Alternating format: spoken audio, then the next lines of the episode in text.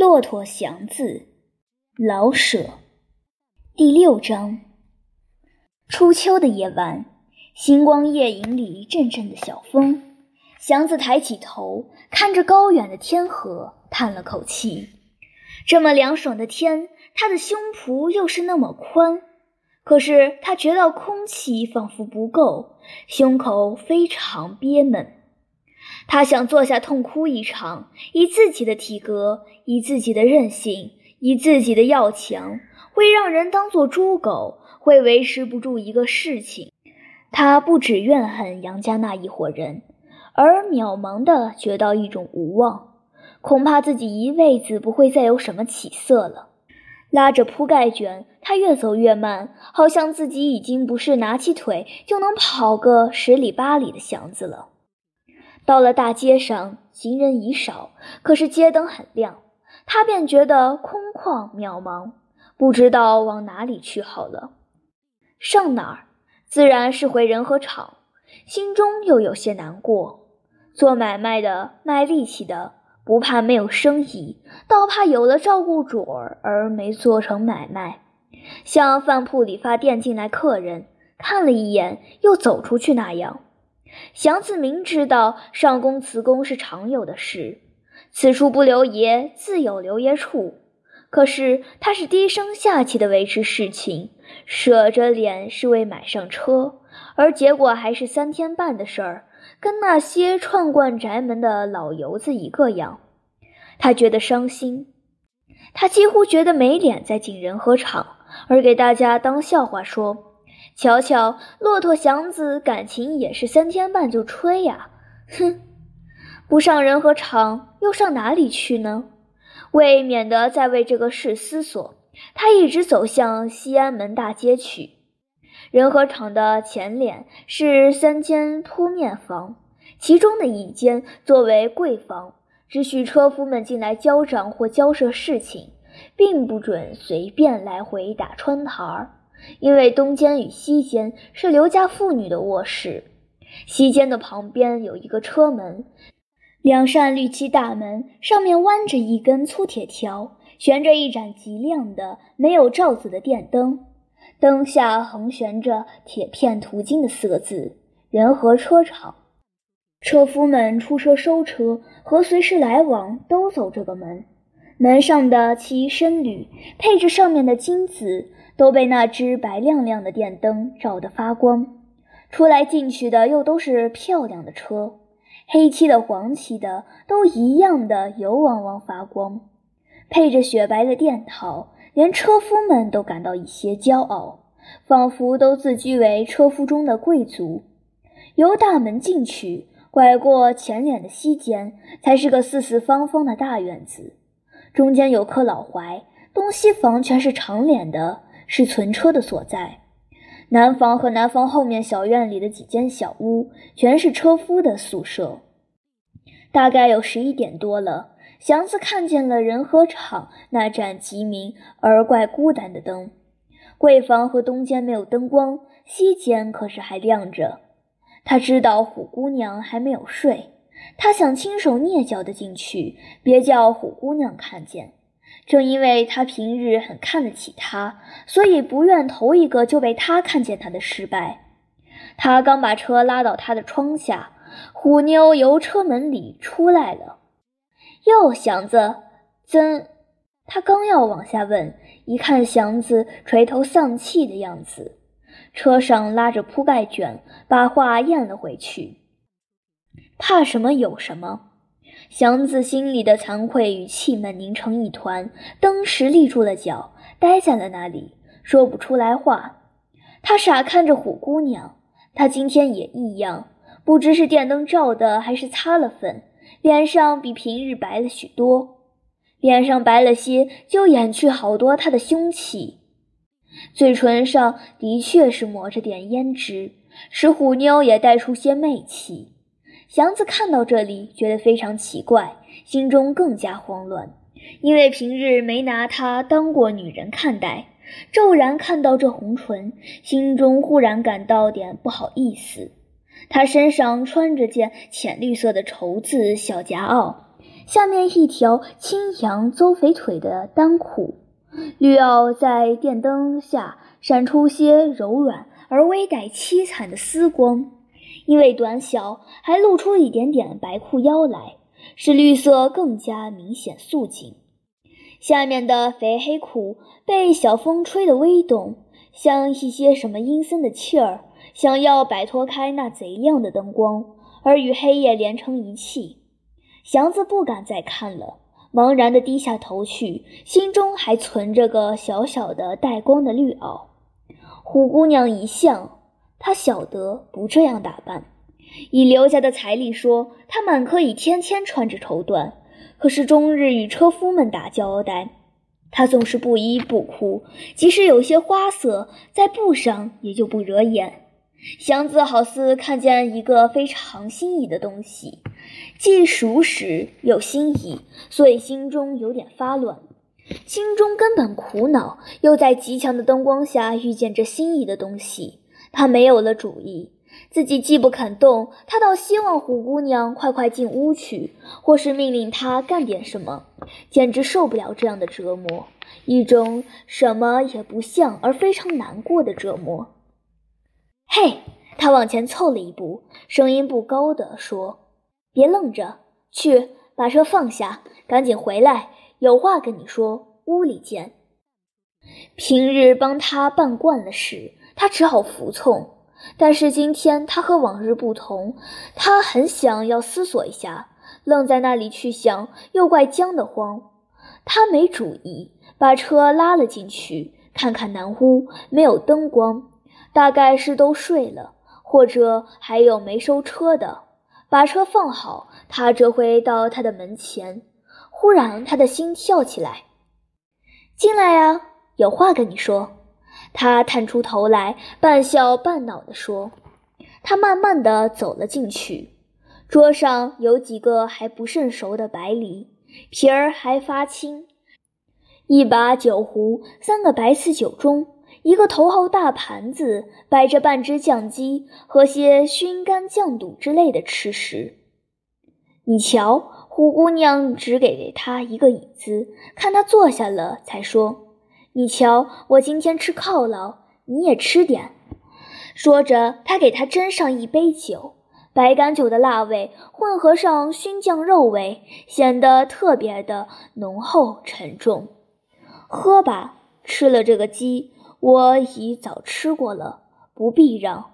我刚才用骨牌打了一卦，准知道你回来，灵不灵？我不喝酒。祥子看着酒盅出神。不喝就滚出去！好心好意不领情是怎着？你个傻骆驼，辣不死你！连我还能喝四两呢。不信你看看。他把酒盅端起来，灌了多半盅，一闭眼哈了一声，举着盅儿：“你喝，要不我揪耳朵灌你。”祥子一肚子的怨气无处发泄，遇到这种戏弄，真想和他瞪眼。可是他知道。虎姑娘一向对他不错，而且他对谁都是这么直爽，他不应当得罪她。竟然不肯得罪她，再一想，就爽性和他诉诉委屈吧。自己素来不大爱说话，可是今天似乎有千言万语在心中憋着，非说说不痛快。这么一想，他觉得虎姑娘不是戏弄他，而是坦白的爱护他。他把酒盅接过来，喝干，一股辣气慢慢的、准确的、有力的往下走。他伸长了脖子，挺直了胸，打了两个不十分便利的嗝儿。虎妞笑起来，他好容易把这口酒挑动下去，听到这个笑声，赶紧向东间那边看了看，没人。他把笑声收了，脸上可还挂着笑容。老头子给姑妈做寿去了，得有两三天的耽误呢。姑妈在南院住，一边说一边给他倒满了盅。听到这个，他心中转了个弯，觉出在哪儿似乎有什么不对劲的地方。同时，他又舍不得出去。他的脸是离他那么近，他的衣裳是那么干净光滑，他的唇是那么红，都使他觉到一种新的刺激。他还是那么老丑，可是比往常添了一些活力，好似他忽然变成另一个人。还是他，但多了一些什么。他不敢对这点新的什么去详细思索，一时又不敢随便的接受，可也不忍的拒绝。他的脸红起来，好像为是壮壮自己的胆气。他又喝了口酒，刚才他想对他诉诉委屈，此刻又忘了。红着脸，他不由得多看了他几眼，越看他心中越烦。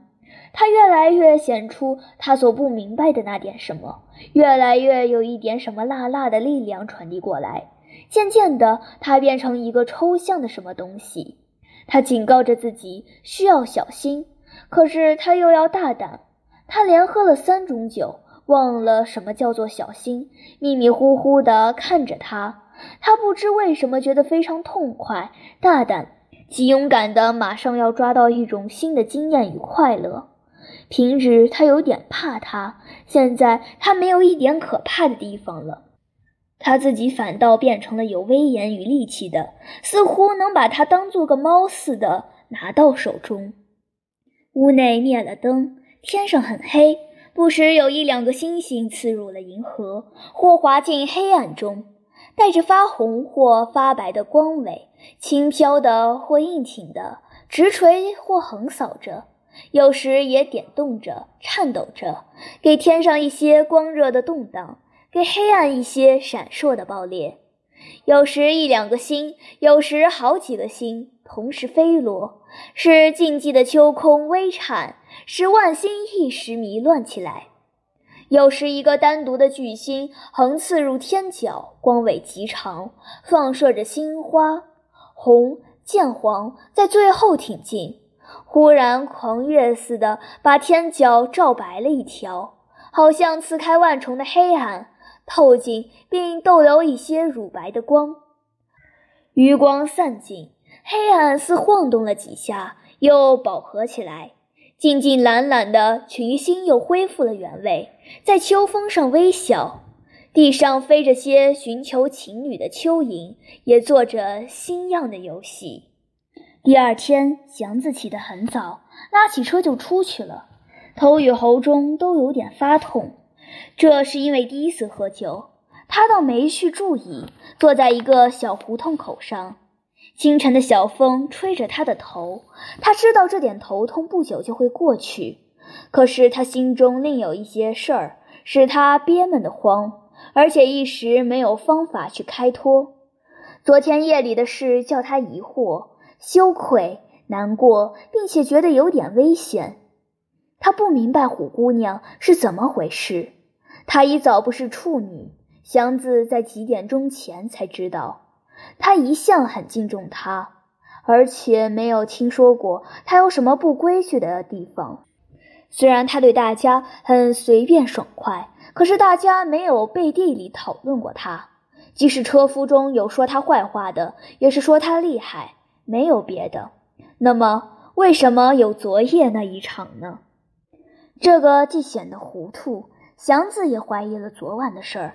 他知道他没在车场里，怎能是一心一意的等着他？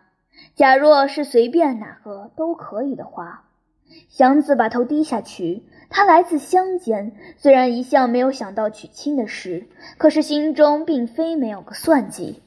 假若他有了自己的车，生活舒服一些，而且愿意娶亲的话，他必定到乡下娶个年轻力壮、吃得苦、能洗能做的姑娘。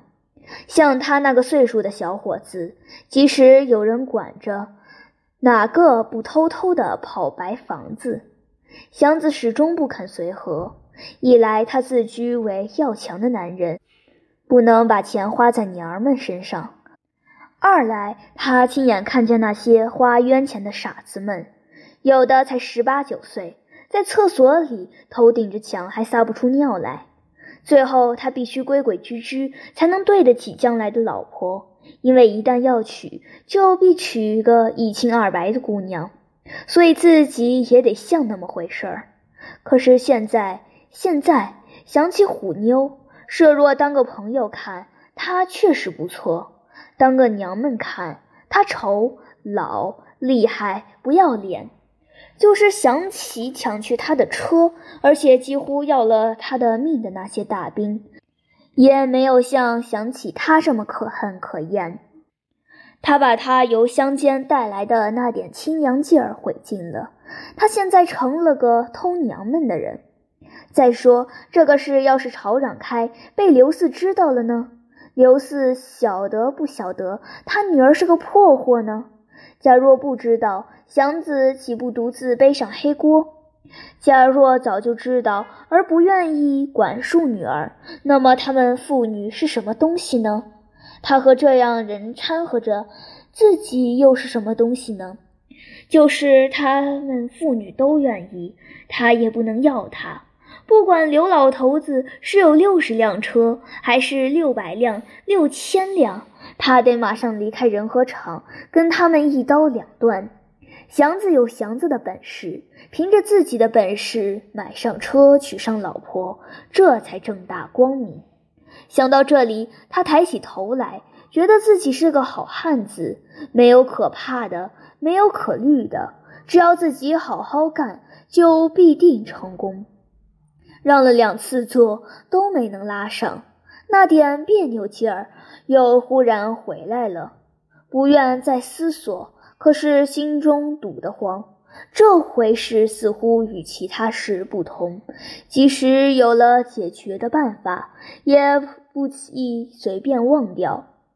不但身上好像粘了什么，心中也仿佛多了一个黑点，永远不再洗去。不管怎样的愤恨，怎样的讨厌他，他似乎老抓住了他的心。越不愿再想，他越忽然从他心中跳出来。一个赤裸裸的他，把一切丑陋与美好一下子整个的都交给了他，像买了一堆破烂一样。碎铜烂铁之中，也有一二发光的有色的小物件，使人不忍的拒绝。他没和任何人这样亲密过。虽然是突乎其来，虽然是个骗友，到底这样的关系不能随便的忘记。就是想把它放在一旁，它自自然然会在心中盘绕，像生了根似的。这对他不仅是个经验，而也是一种什么形容不出来的扰乱，使他不知如何是好。他对他、对自己、对现在与将来都没办法。仿佛是碰在蛛网上的一个小虫，想挣扎已经来不及了。